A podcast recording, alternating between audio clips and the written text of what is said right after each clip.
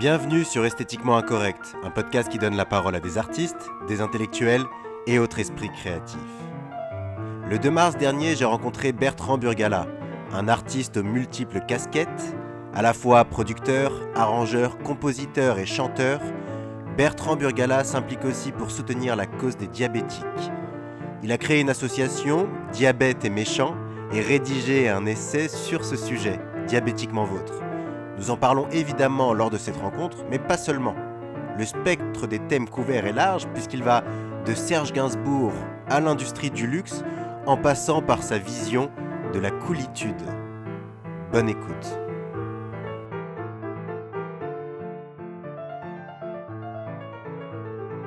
J'ai 57 ans, je suis musicien, ça fait euh, quelques années euh, euh, que, je fais des, que je fais des disques, que je produis les disques d'autres, euh, et puis euh, et puis je m'occupe aussi d'autres choses. Enfin, je m'occupe d'un label, euh, Tricatel, que j'ai fondé en, en 95.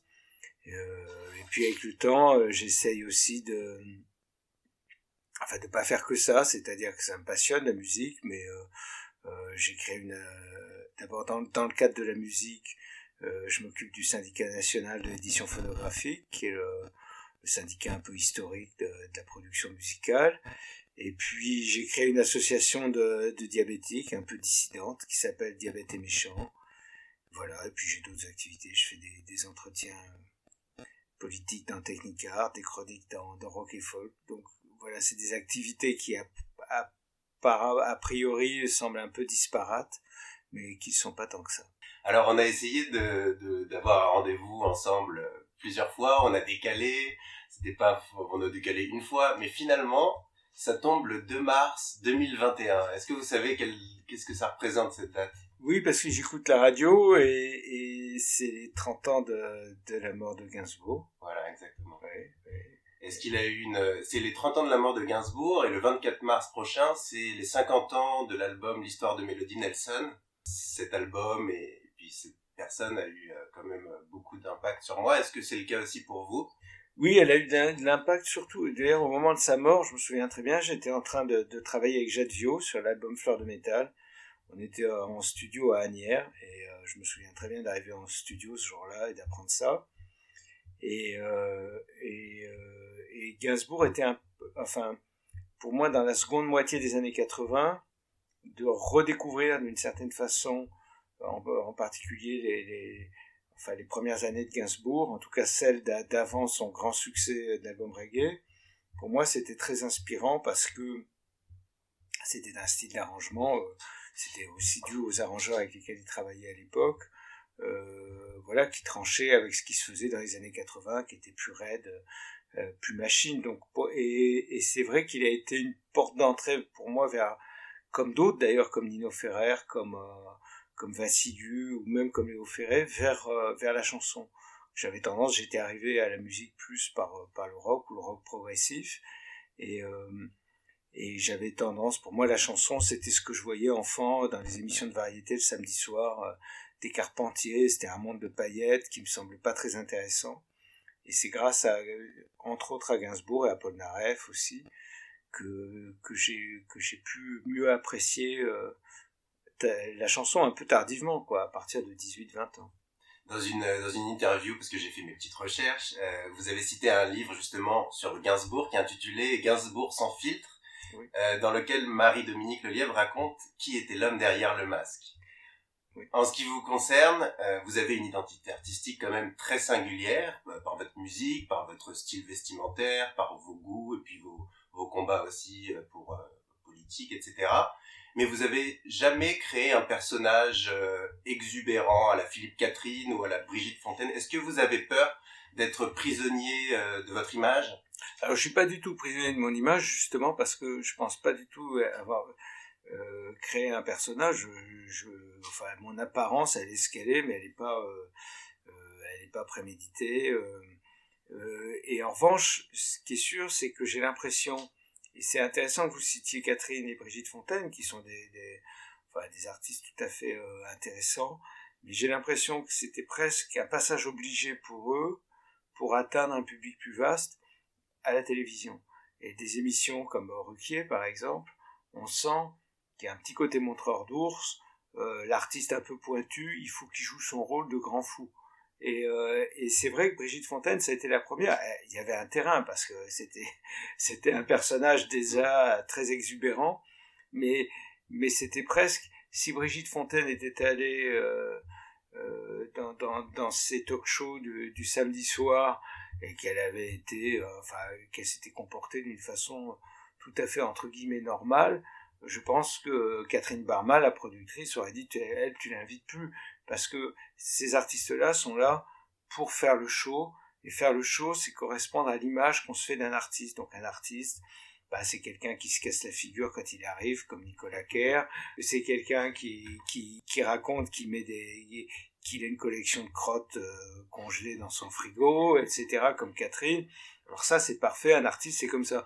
Quelqu'un qui arrive et qui a l'air euh, euh, parfaitement normal, effectivement, ça correspond pas à cette espèce de, vision un peu, un peu superficielle de, ce que peut être la création. C'est marrant, les, les, maisons de disques, il y a eu une, il y a une période où même, on disait dans les années 80, ils disaient le produit, mais à partir des années 2000-2010, en parlant des artistes, ils disaient les marques.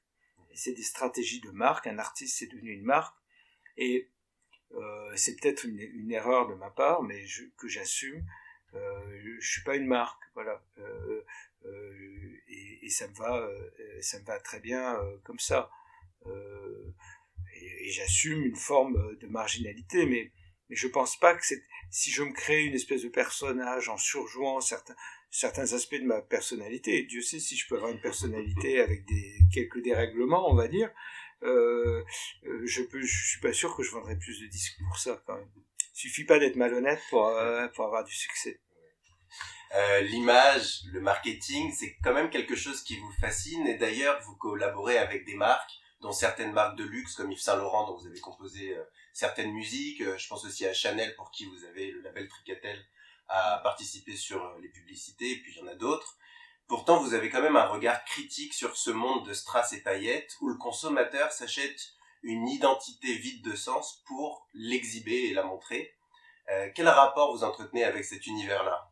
En fait, moi j'ai un rapport tout à fait euh, facile et, euh, et, curieux même avec simplement euh, le monde de l'industrie. Que ce soit l'industrie du luxe ou l'industrie des, des, tronçonneuses, pour moi ça serait pareil parce que je trouve que c'est intéressant euh, de se confronter. Euh, la musique, elle est, il y a un côté utilitaire. on peut écouter de la musique pour danser, on peut en écouter juste pour pour en écouter mais la musique, elle peut aussi servir l'industrie de la même façon que des euh, euh, que des designers comme Raymond Louis ont fait des ont fait ce qu'ils appelaient de l'esthétique industrielle pour des marques.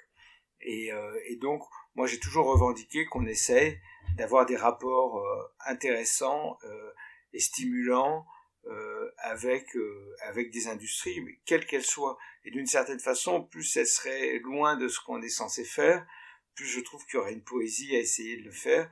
Et pour moi, la référence, a souvent été, il y a eu des artistes, je pense à Del Perro, qui était un artiste futuriste italien, qui faisait plein de choses autour de Campari. Euh, il y a eu des fascinations euh, comme ça. Et donc, moi, ça m'intéresse.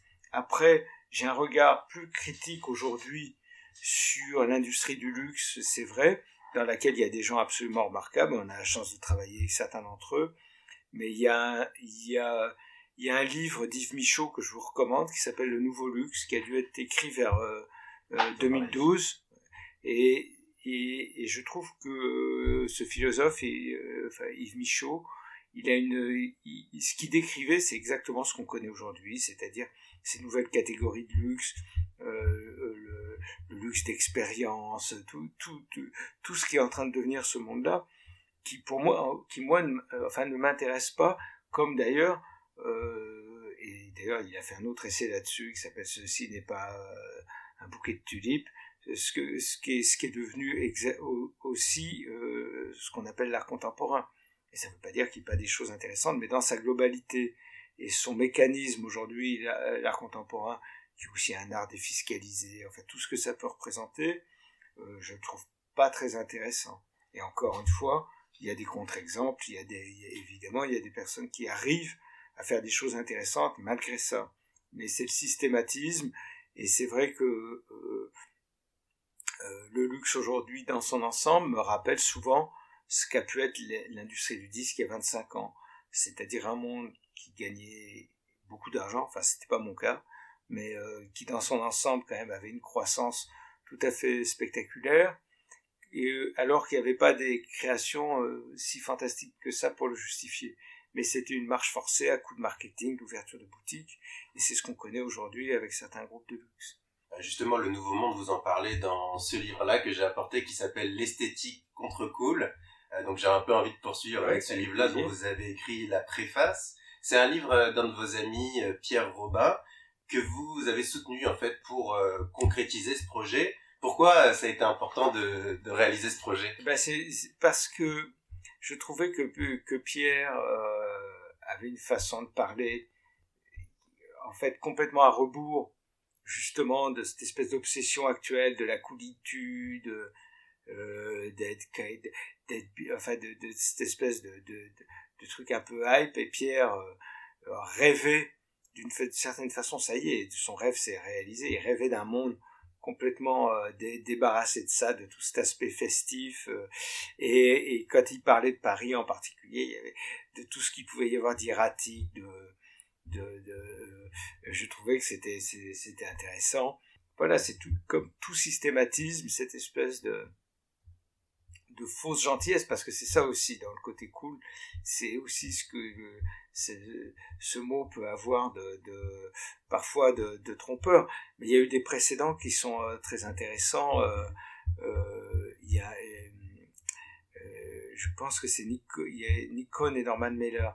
Nikon avait fait quelque chose, mais je sais plus comment ça s'appelle, dès, dès les années 50 où il, en fait, où il, en fait, il a le hipster justement, c'est-à-dire des jeunes des jeunes blancs euh, étudiants de la bourgeoisie qui écoutaient du jazz pour avoir l'air cool. Il y avait déjà ce truc-là, je sais plus comment s'appelle euh, le livre.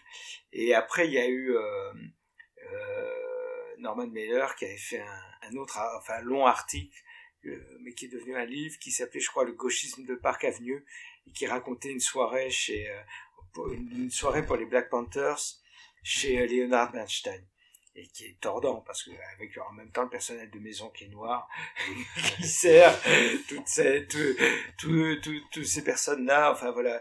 Et et donc ce que ce côté cool dans lequel on est aujourd'hui bah oui il a il a il a ses limites et euh, et, euh, et ce, livre de Pierre je trouve est très marrant. Dans la dans la préface de ce super beau livre, vous dites Ce siècle a 20 ans, il a déjà basculé dans l'avachissement, l'exhibition narcissique de bons sentiments et l'égoïsme. Hmm. Est-ce que c'est un livre de réactionnaire? Non, je pense pas. Euh, enfin, ça serait, ça en serait un, ça, ça, me gênerait pas. Hein. Euh, si c'était en si c'était réactionnaire en réaction à, l'époque, euh, probablement. Mais en même temps, c'est pas, c'est pas un livre de, de comment dire, c'est pas euh, l'idée n'est pas de revenir en 1970. Euh, euh, c'est pas du tout ça. Je pense qu'à chaque période, ce qui est intéressant, c'est de voir ce qui nous semble ne pas aller, euh, mais mais pas. enfin, je suis pas, je, je suis pas rétro bizarrement. Donc, et je pense que c'est intéressant. Chaque époque a ces, ces espèces de de passage obligé et ils sont pas les ils sont pas les mêmes d'un moment euh, d'une époque à l'autre. La morale elle bouge par exemple. Euh, et je, je, je, sais pas il y a 50 ans vous aviez un collègue de bureau euh, euh, qui vous faisait de l'ombre vous vouliez vous vouliez prendre sa place vous disiez qu'il était homo. Aujourd'hui vous direz qu'il est homophobe. Ouais c'est vrai. Euh, donc c'est voilà les normes sociales elles changent et c'est pas du tout, euh, pas nécessairement une, mauvaise chose, au contraire. Mais ce qui est marrant, c'est qu'en revanche, il y a des comportements qui ne changent pas. Et, euh, et c'est ça qu'il faut parfois essayer de, essayer de déceler dans l'époque, il me semble. Dans les années 80, vous avez fait une collaboration avec un groupe qui s'appelle Layback. Euh, je ne sais pas si je le prononce bien. Oui, Laybar. Laybar. C'est un groupe en fait qui est assez provoque parce qu'il a des, ils font appel à des symboles un peu totalitaires Euh, et depuis, alors moi je le savais pas trop, mais euh, j'ai vu que du coup il y avait comme quelque chose qui traînait euh, par rapport à votre réputation de d'artiste de droite, voire d'extrême droite. Mais c'est c'est très, enfin c'est très amusant d'une certaine façon parce que d'abord là il y a deux choses différentes. C'est l'AIBA sont des gens qui ont commencé à Terbovier, qui était une, qui est une ville minière du nord de la Yougoslavie, qui était de la Slovénie. Ils ont commencé à la fin des années 70, début 80. Et c'est un groupe très radical qui a, qui a décidé d'une certaine façon de s'en prendre au régime, qui était celui de Tito encore à l'époque, puis après Milosevic, non pas par la contestation directe, non pas même par, euh, par, par, euh, par l'ironie, mais au contraire en le prenant au sérieux. Donc tout ce qu'ils ont fait, toute leur œuvre, ça a toujours été de prendre les symboles du pouvoir existant, euh, que ça soit celui de, donc, euh, de la Yougoslavie titiste, ou après de la culture occidentale dominante, et de les retourner d'une façon vraiment totalitaire. Et ils ont un parcours qui est absolument impeccable là-dessus, et cette incompréhension qui suscitait, elle était revendiquée, c'est-à-dire qu'ils ne donnaient pas l'explication, mais aujourd'hui, tous les, enfin, il y a des rétrospectives de la dans les grands musées, euh, c'est parfaitement compris. Mais c'était une provocation qui était, euh, qui était forte, qui les a conduits en prison euh, à l'époque parce qu'ils avaient réussi. Ça a été très important dans la fin de la Yougoslavie, ce qu'a fait les et le mouvement qu'il y avait autour, qui était un mouvement artistique qui s'appelait le Nouvel Art Slovène, avec des peintres, des architectes, des graphistes. Ils avaient réussi, par exemple, à ridiculiser le, le, régime de Milosevic parce que ils avaient fait l'affiche, ils avaient gagné le prix de la, euh, de l'affiche pour la journée de la jeunesse et de la paix. Et puis quelques mois plus tard, une ministre de Belgrade s'était rendu compte qu'en fait, ils avaient pris une affiche du Troisième Reich, et ils avaient juste enlevé euh, la croix gammée, ils avaient mis une colombe. Donc, ils avaient totalement humilié le régime qui avait choisi une affiche nazie en pensant que c'était une bonne affiche dans le bon style communiste, etc. Donc voilà, ça c'est une chose. Après, euh, moi je regarde jamais ce qui me concerne, donc j'ai jamais regardé de ma vie euh, ma fiche Wikipédia, et cette fiche, je suis sûr, comme n'importe quelle fiche de police, ça doit être un mélange de, de, choses parfaitement exactes et d'inexactitudes euh, complètes. Et euh, j'ai 57 ans, quand j'avais 17 ans, euh, je suis devenu très anticommuniste, on peut le dire, et j'ai été un activiste pendant quelques années. Je m'en suis jamais, je m'en suis jamais vanté parce que je trouve qu'on a parfois tendance à, à glorifier sa jeunesse d'une façon, euh, euh, d'une façon euh, parfois inconsidérée, un peu vantarde, mais je m'en suis jamais caché non plus, et, et ça m'a aussi beaucoup formé, parce que bah, les personnes que j'ai rencontrées dans, disons, dans ces milieux, disons, extra-parlementaires, comme diraient les Italiens, j'ai rencontré des gens de grande valeur, des gens qui étaient prêts à prendre quand même un certain nombre de risques, pour des idées, pour des idées qui leur paraissaient importantes à l'époque et qui étaient dans un contexte qui était celui euh, bah, de la guerre froide, d'un affrontement où d'un côté il y avait un bloc de l'Ouest et de, l'autre euh, le monde soviétique et on essayait justement de, de, euh, de dépasser ce, ce clivage-là. Donc c'est subtil, c'est difficile parfois à expliquer, mais quand on me, demande de, le faire, je le fais avec grand plaisir parce que et en essayant d'être le plus le plus franc, euh, le plus lucide possible. Et encore une fois, euh, sans, sans se donner la part belle comme à chaque fois. Quand, on retrace sa jeunesse, on a toujours tendance... et donc voilà, j'étais comme beaucoup d'adolescents, avec à, la fois un petit con et en même temps avec des, avec des, des aspects que je trouve rétrospectivement qui me font plutôt sourire. Et en tout cas, donc rien ne me, rien ne me, euh, me fait honte à part je, repense plus à des, même des fringues justement peut-être. ça va, c'est juste des vêtements. Mais bon, dans les années 80, c'était difficile de pas être mal habillé. Et du coup, est-ce qu'aujourd'hui on peut vous classer dans un autre Non, bah, alors pas du tout parce que j'ai eu la chance quand même d'être dans un courant qui était ce qu'on appelait solidariste, qui était qui était en marge de tout, c'était y compris du milieu dans lequel il était associé, qui pouvait être très provocateur, mais ça m'a donné, ça m'a donné au contraire une certaine ouverture d'esprit, c'est-à-dire qu'on n'était pas prisonnier d'un catéchisme comme d'autres écoles de pensée, d'autres. il y a des courants politiques qui ont aucune, euh, sont pas vertébrés, hein, euh, que ça soit dans, ce qu'on appelle les, les, enfin, les partis de gouvernement en général, ils passent tellement de temps en général à, à essayer de se pousser du col pour avoir des investitures et des trucs comme ça qu'on peut pas dire qu'ils aient une conception du monde très poussée. Vous avez d'autres écoles, euh, euh, je sais où il y a une espèce de catéchisme, que ça soit par le marxisme ou à droite, euh, je sais pas, les gens, euh, la nouvelle droite euh, ou l'action française, c'est des gens qui ont, qui ont une espèce de grille de lecture complètement immuable. Et nous, on était beaucoup plus livrés à nous-mêmes, donc on pouvait, enfin, quelque chose nous plaisait, un, écrivain, un politique, bah, rien ne nous interdisait d'apprécier. Donc il y avait une, il y avait une grande liberté en fait. Et et donc ça m'a, je pense que ça, j'ai gardé ça et cette liberté, euh, j'ai pas toujours retrouvé après dans les milieux que j'ai fréquentés. C'est-à-dire que, euh, je sais pas, dans, l'industrie musicale, j'ai rencontré beaucoup plus de gens qui se comportaient mal que que chez mes camarades de, l'époque.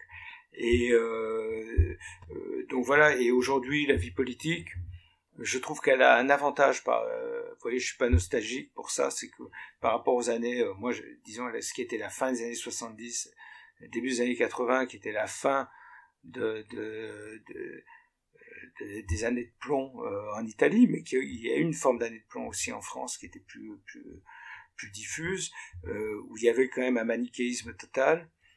Aujourd'hui, on peut avoir ça sur les réseaux sociaux, par exemple, mais je pense qu'en tout cas, les gens qui ont un peu un peu d'expérience sont quand même plus tolérants. Je me méfie plus.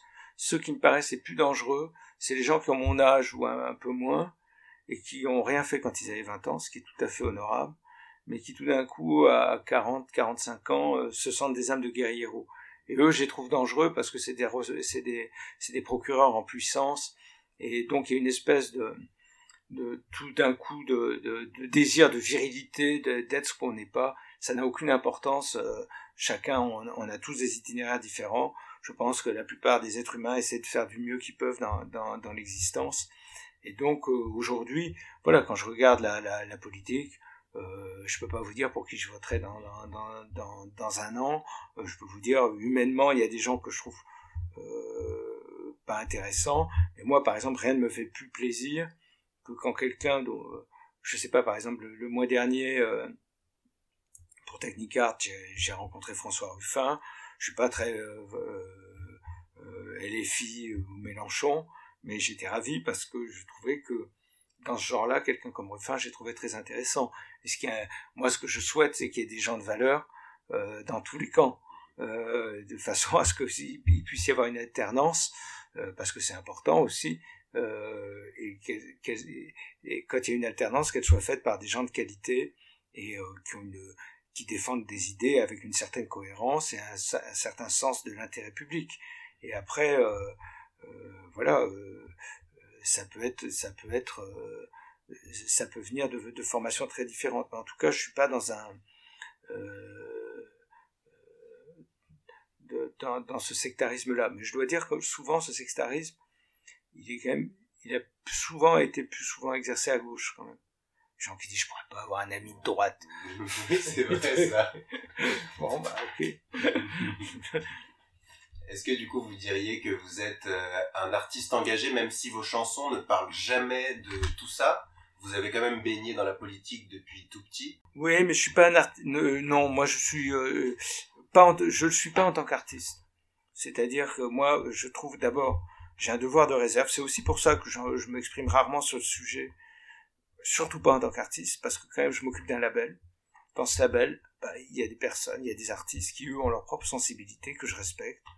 Euh, je sais pas, Chassol, il est assez décolonial, par exemple. Moi, c'est pas trop mon truc, mais pour moi, c'est normal. Je suis pas là euh, pour. Il n'y a pas, il a pas une ligne politique dans le label. Il y a une ligne amicale, il y a une ligne de respect euh, des, uns ou des autres, d'admiration.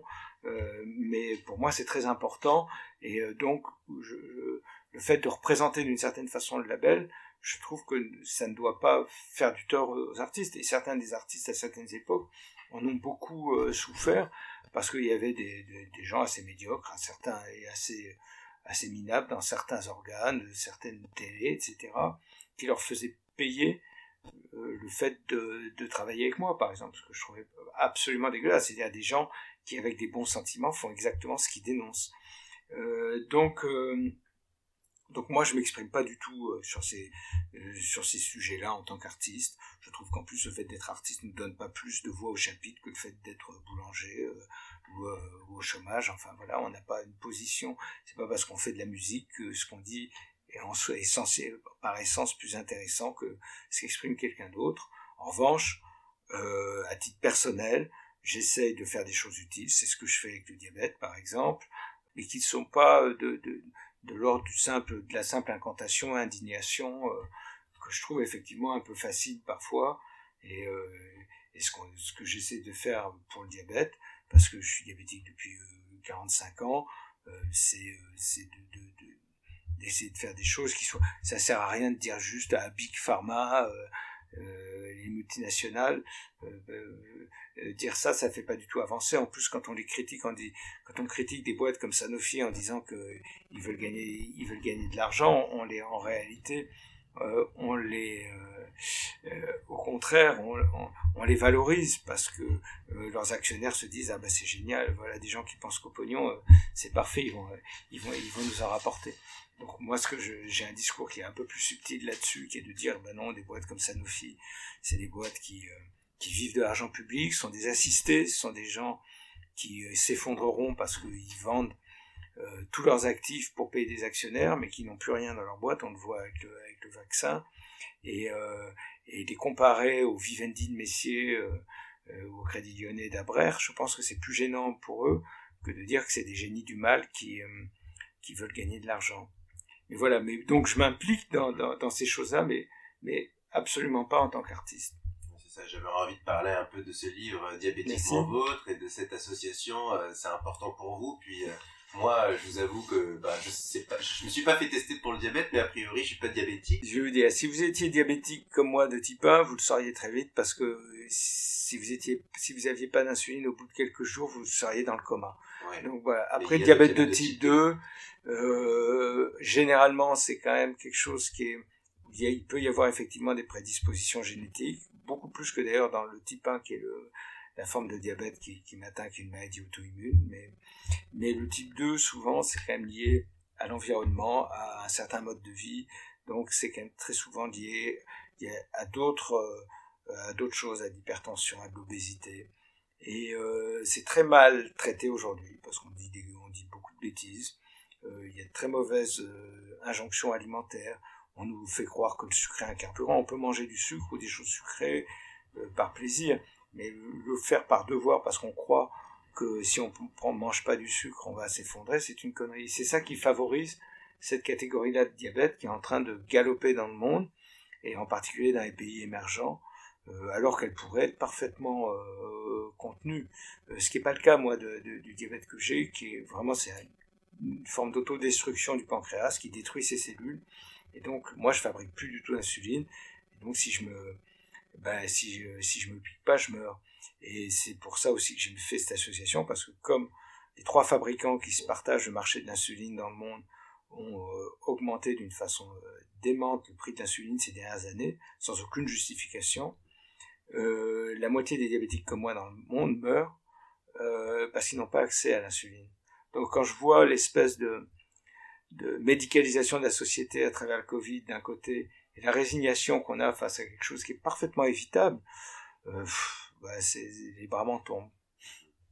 Bah oui, je comprends. Et, qu'est-ce que ça dit de notre société? Et puis qu'est-ce qu'on peut faire ou qu'est-ce que vous faites vous concrètement euh, pour, euh, pour avancer et améliorer la condition des diabétiques en fait, je reprends un peu les méthodes d'activisme que j'ai connues en politique, c'est-à-dire comment faire avec peu de moyens euh, faire avancer les choses, le faire sans violence, mais, mais d'une façon qui, soit un peu spectaculaire.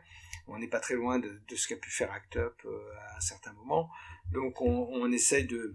On essaie en fait, il n'y a, qu'une façon, euh, je pense, c'est d'insister, d'insister, de redire les choses et là, par exemple, ce soir, il y a un documentaire qui, va être diffusé sur Arte, qui est adapté du livre que j'avais écrit il y a cinq ans.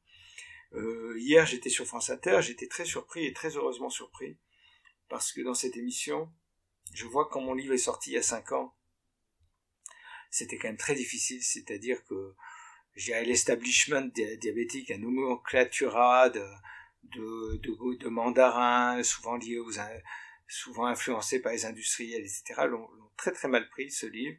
On fait tout pour qu'on n'en parle pas, et c'était, il y avait beaucoup d'hostilité. Et, euh, et hier, tout d'un coup, je voyais quand même que nos idées progressaient. Il y avait une endocrinologue de la Pitié-Salpêtrière, où on a un à la Pitié a longtemps régné André Grimaldi, qui est un de ces mandarins un peu ambigus, et euh, qui, se sent euh, agressé par le fait par notre activisme. Et donc, je redoutais un peu ce qu'elle allait dire, et tout d'un coup, je me rendais compte que, bah non, tout ce qu'elle disait était vachement bien. Après, je lui ai envoyé un message pour, euh, pour la remercier, elle m'a dit mais j'ai lu votre livre il y a six mois, j'étais bouleversé. Enfin, tout d'un coup, on se rend compte qu'il y a voilà, il y a un travail qui finit par payer, mais qui est très ingrat.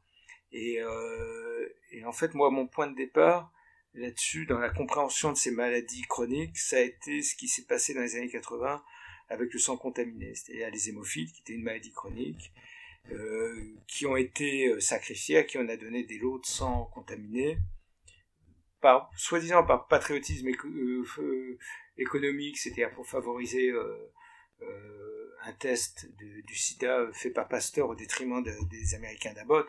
En réalité, on s'est rendu compte que c'était de l'affairisme, et c'est souvent le cas, ce qu'on appelle, quand on protège en France Sanofi, on protège pas du tout l'industrie française, puisque Sanofi est plus une boîte française, tout son actionnariat est, dans les fonds de pension américains.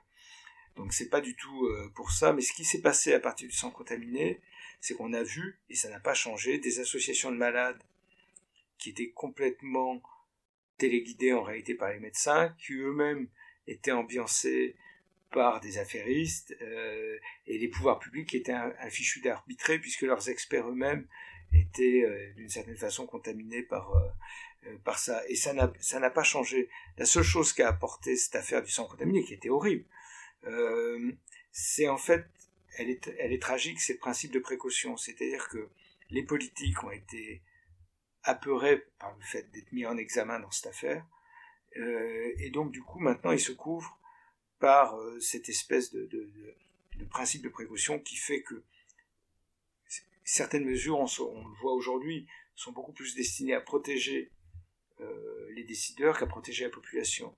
Moi, je trouve par exemple que les plaintes pénales qui ont été déposées contre Olivier Véran, contre euh, contre Édouard Philippe et Bruno Le Maire, elles sont contre-productives parce que elles les incitent pas du tout à la responsabilité, elles les incitent à, à amplifier le carcan bureaucratique euh, parce que pour des gens comme ça, quand même, euh, euh se faire euh, mettre en examen, euh, perquisitionner, c'est très violent, ils n'ont pas l'habitude.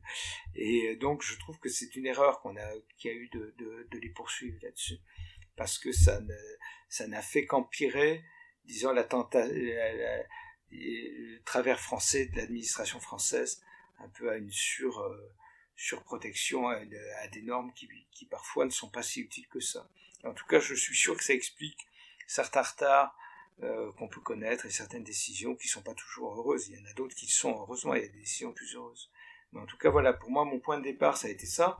Et il y a eu après le médiator, mais surtout, il y, a a, il y a une affaire, moi, qui me, que je trouve encore plus terrible, qui est celle de la dépakine, qui est encore fait par nos bons amis de Sanofi, qui ont fait un, un antiépileptique, qui, euh, qui est un, anti, un antiépileptique qui marche très bien, mais depuis le début des années 80, ils savent très bien qu'une femme enceinte qui prend à une chance sur deux d'avoir un enfant avec des pathologies très graves, de l'autisme, un enfant mort-né, etc. Et ils l'ont toujours nié. Et quand ça a été prouvé, eh bien, ils ont dit, ben, c'est pas de notre faute, c'est l'État qui a pas fait son travail. Et donc, les familles aujourd'hui sont ballottées de procédure en procédure. Euh, Sanofi ne veut pas payer. L'État l'embine aussi, mais c'est à Sanofi de payer. Et, euh, et, cette affaire, je la trouve terrible parce que on en parle beaucoup moins, par exemple, que le Mediator, euh, parce que je pense que Sanofi sont des lobbyistes beaucoup plus agiles que l'était Servier. Et, euh, et cette résignation face à une affaire pareille, moi, elle me, enfin, elle me révulse quand même. Par rapport, euh, du coup, à crise sanitaire en ce moment, est-ce qu'il faut avoir peur euh, que nos destins soient un petit peu, avec le vaccin, entre les mains de, de ces entreprises pharmaceutiques ou euh, on peut faire confiance à ces bon, oui, moi, je, alors, c'est très difficile. Moi, je suis totalement agnostique. Je suis là-dessus. Je suis devenu diabétique en 75, très peu de temps après avoir reçu un vaccin qui a été supprimé depuis, qui était un vaccin contre la variole, qui était très violent, euh, dont je, en plus j'avais pas besoin, mais c'était le, le, collège qui l'avait exigé.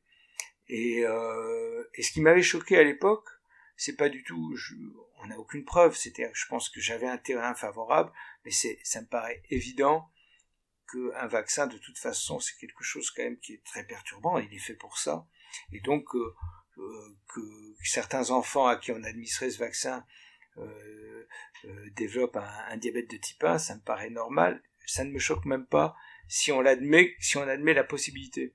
Or, tout de suite, on a dit non, c'est pas le vaccin. Comment savait-il ça? On ne sait pas, puisqu'on ne sait pas ce qui déclenche le diabète. Et ça, c'est beaucoup plus ça, je trouve, que, que je trouve choquant aujourd'hui. Et je pense que la méfiance qu'on peut avoir en France, toute particulière, euh, sur l'industrie pharmaceutique en particulier, euh, elle est due quand même à la, porosité des liens qu'il y a aujourd'hui entre des pseudo-experts et les autorités de santé. Des experts qui sont, par exemple dans le domaine du diabète, des praticiens complètement médiocres mais qui, on croit qu'on fait appel à eux, qu'un laboratoire va, les, industriels les flattent, leur disent, c'est formidable, professeur, ce que vous dites, ça serait génial que vous fassiez une communication là-dessus auprès de nos équipes. Ils s'en foutent complètement de ce que va dire ce type qui va dire des banalités. Mais c'est aujourd'hui la plupart des euh, sur des questions comme ça, des médecins que vous voyez sur les plateaux, la plupart, pas tous, euh, sont euh, sont perclus de liens d'intérêt et c'est aussi ce qui a même favorisé leur carrière. Et donc il y a des associations formidables, il y a le Formindep qui qui se bat contre ça, il y a l'Observatoire sur la transparence euh, pour la transparence du prix des médicaments. Et euh, il, y a des, bases de données qui ont été faites parce qu'il y a une loi très bien qui a été faite après le Mediator, qui est la loi HPST, mais elle a été immédiatement dévoyée par les industriels parce qu'elle obligeait les, praticiens à dévoiler leurs liens d'intérêt. Mais ils s'étaient débrouillés pour que ça soit lisible. Et il y a un air du Formindep qui a fait un, qui a fait un moteur qui s'appelle euh, Euros for Docs, qui nous permet d'avoir une vision plus précise euh, des, justement des liens d'intérêt qu'il peut y avoir. Mais voilà, moi je suis pas du tout un chevalier blanc. En plus, ce qui me gêne, c'est pas euh, même pas que la malhonnêteté, ça peut avoir son charme. Enfin, je suis pas du tout voilà, je, je suis pas un procureur, mais simplement j'aimerais que les choses avancent et surtout que, que dans, dans, le cas par exemple du diabète, que cette maladie coûte moins cher au système de santé et surtout qu'elle coûte moins et aussi qu'elle coûte moins cher en vie humaine. Aujourd'hui, il y a quand même beaucoup de jeunes qui, s'engagent. Est-ce que vous trouvez que c'est nécessaire, que ce soit la santé mentale, que ce soit ben, justement votre combat ou, euh, ou tous ces combats, euh, est-ce que vous trouvez que c'est nécessaire aujourd'hui contre l'homophobie, etc. Alors oui, bien sûr. Je pense qu'il faut faire attention. Parfois, j'ai l'impression qu'on se bat pour les choses au moment où elles n'en ont plus besoin. C'est-à-dire que j'entends certains artistes aujourd'hui qui parlent de racisme, mais ils sont jeunes, ils savent pas. Euh, ils savent pas dans quel, ils se rendent pas compte à quel point nos sociétés ont changé. Surtout sur toutes ces choses-là, ça ne veut pas du tout dire que tout aille bien, etc. Mais euh, je pense que sur les mœurs, sur euh, le racisme, sur l'homosexualité. Enfin, une société comme la société française, en 30-40 ans, elle a, elle a, changé extraordinairement. Et ça ne veut pas dire qu'il faille plus rien faire, mais je pense que c'est un peu comme euh, les gens qui dénonçaient Hitler en 54. Euh, ils, 12 ans avant, ça valait le coup. En revanche, il y avait encore le stalinisme. Donc ça, c'était intéressant. C'est pour ça qu'il y a des choses euh, il y a des, choses de timing. L'autre chose, ce qui me nave parfois, c'est sur des questions comme sur l'environnement, qui pour moi est très importante. Je trouve que euh, parfois on, engage le, combat sur, des, sur le mauvais terrain. C'est-à-dire par exemple les écologistes politiques ont eu une fixette depuis les années 70 sur le nucléaire. Or, si la France a, a, eu euh, une très très bonne empreinte carbone, c'est grâce au nucléaire. Et euh, tout ce qu'ils sont arrivés à faire, finalement, c'est euh, aujourd'hui le gaz a repris beaucoup plus, donc les énergies fossiles ont repris euh, l'avantage sur le nucléaire, dans le chauffage, euh, sur l'électricité, et, et, et aujourd'hui l'arrêt de Fessenheim fait qu'on remet des centrales à charbon en circulation, c'est-à-dire qu'on pollue dix fois plus. Donc vous avez des mesures comme ça. Aujourd'hui, mettre des éoliennes, c'est beaucoup plus polluant. La construction des éoliennes, elle demande beaucoup plus de moyens. La voiture électrique, ça n'a de sens que si c'est de l'énergie faite par le nucléaire. autrement, si c'est pour des, l'énergie faite au charbon avec des centrales thermiques, c'est aussi voire plus polluant avec les batteries euh, qui viennent de Chine de donc entre les bons sentiments et la réalité moi je suis par exemple sur les domaines de l'environnement voilà moi je suis pour un nucléaire qui a été de, pour l'hydrogène quand il, aura avancé euh, euh, pour des choses comme ça mais l'écologie de principe je pense qu'elle est beaucoup plus euh, polluante qu'autre chose vous avez aujourd'hui toutes des cabinets qui sont en train de se faire. C'est la nouvelle arnaque, comme il y a eu la, euh, les arnaques à la taxe carbone. Vous allez avoir des cabinets qui vont faire des audits. Euh, tout ça va rien faire progresser. Donc les accords de Paris et tout ça, ça n'a aucune importance. Euh, en revanche, savoir vraiment quel, comment on veut, enfin, quel, quel, est le dessin énergétique de la France, je trouve que ça c'est une vraie question. On peut pas d'un côté euh, fermer Fessenheim et après dire vive le nucléaire. Alors on est dans quelque chose qui est fou. Et je trouve que la France extrêmement glorieuse, elle a fait des erreurs.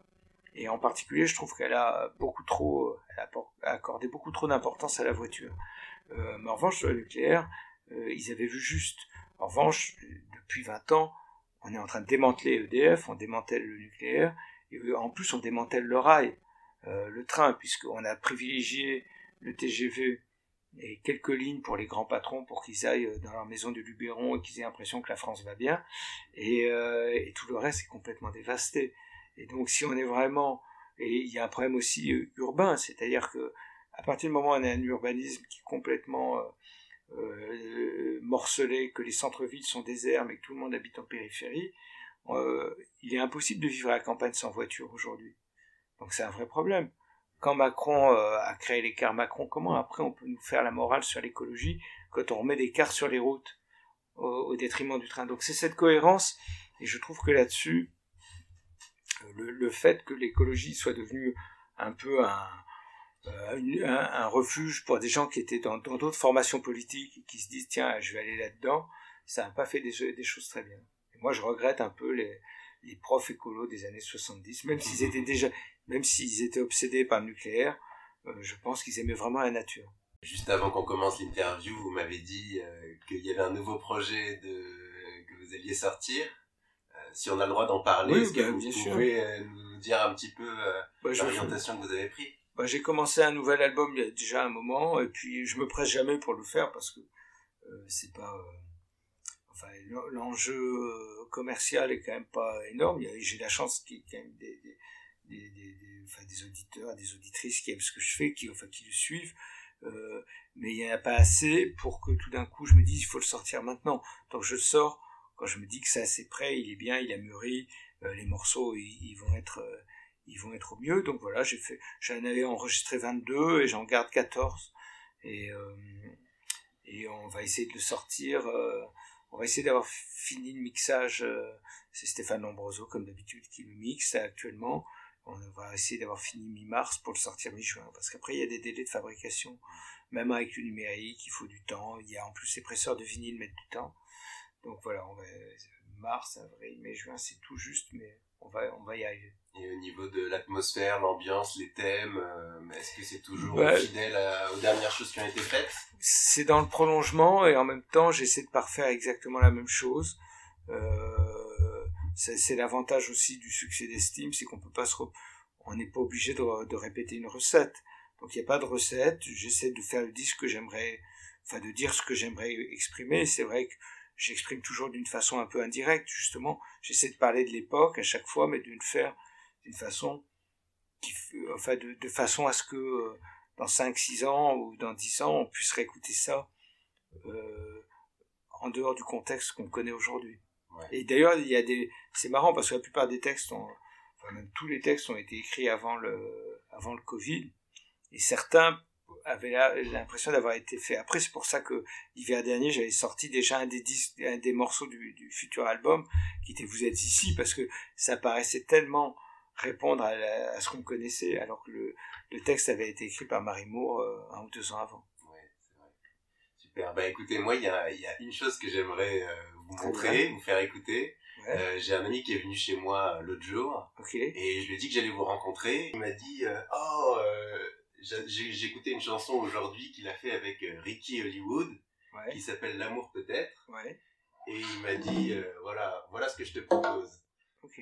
Je recompose le, la musique et on l'enregistre tous les deux. C'est vraiment sympa de faire ça. As-tu fait l'amour? As-tu fait l'amour?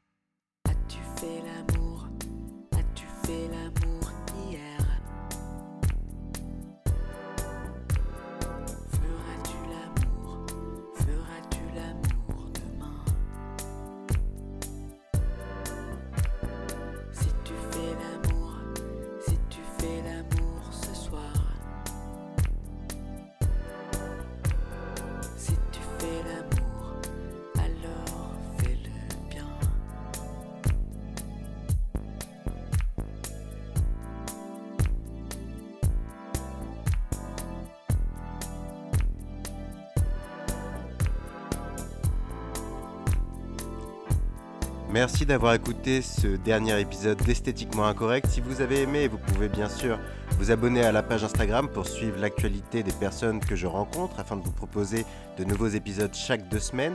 Vous pouvez aussi euh, réécouter les trois premiers épisodes qui ont été enregistrés jusqu'à ce jour. Voilà, je vous dis à bientôt, à dans deux semaines pour un nouvel épisode.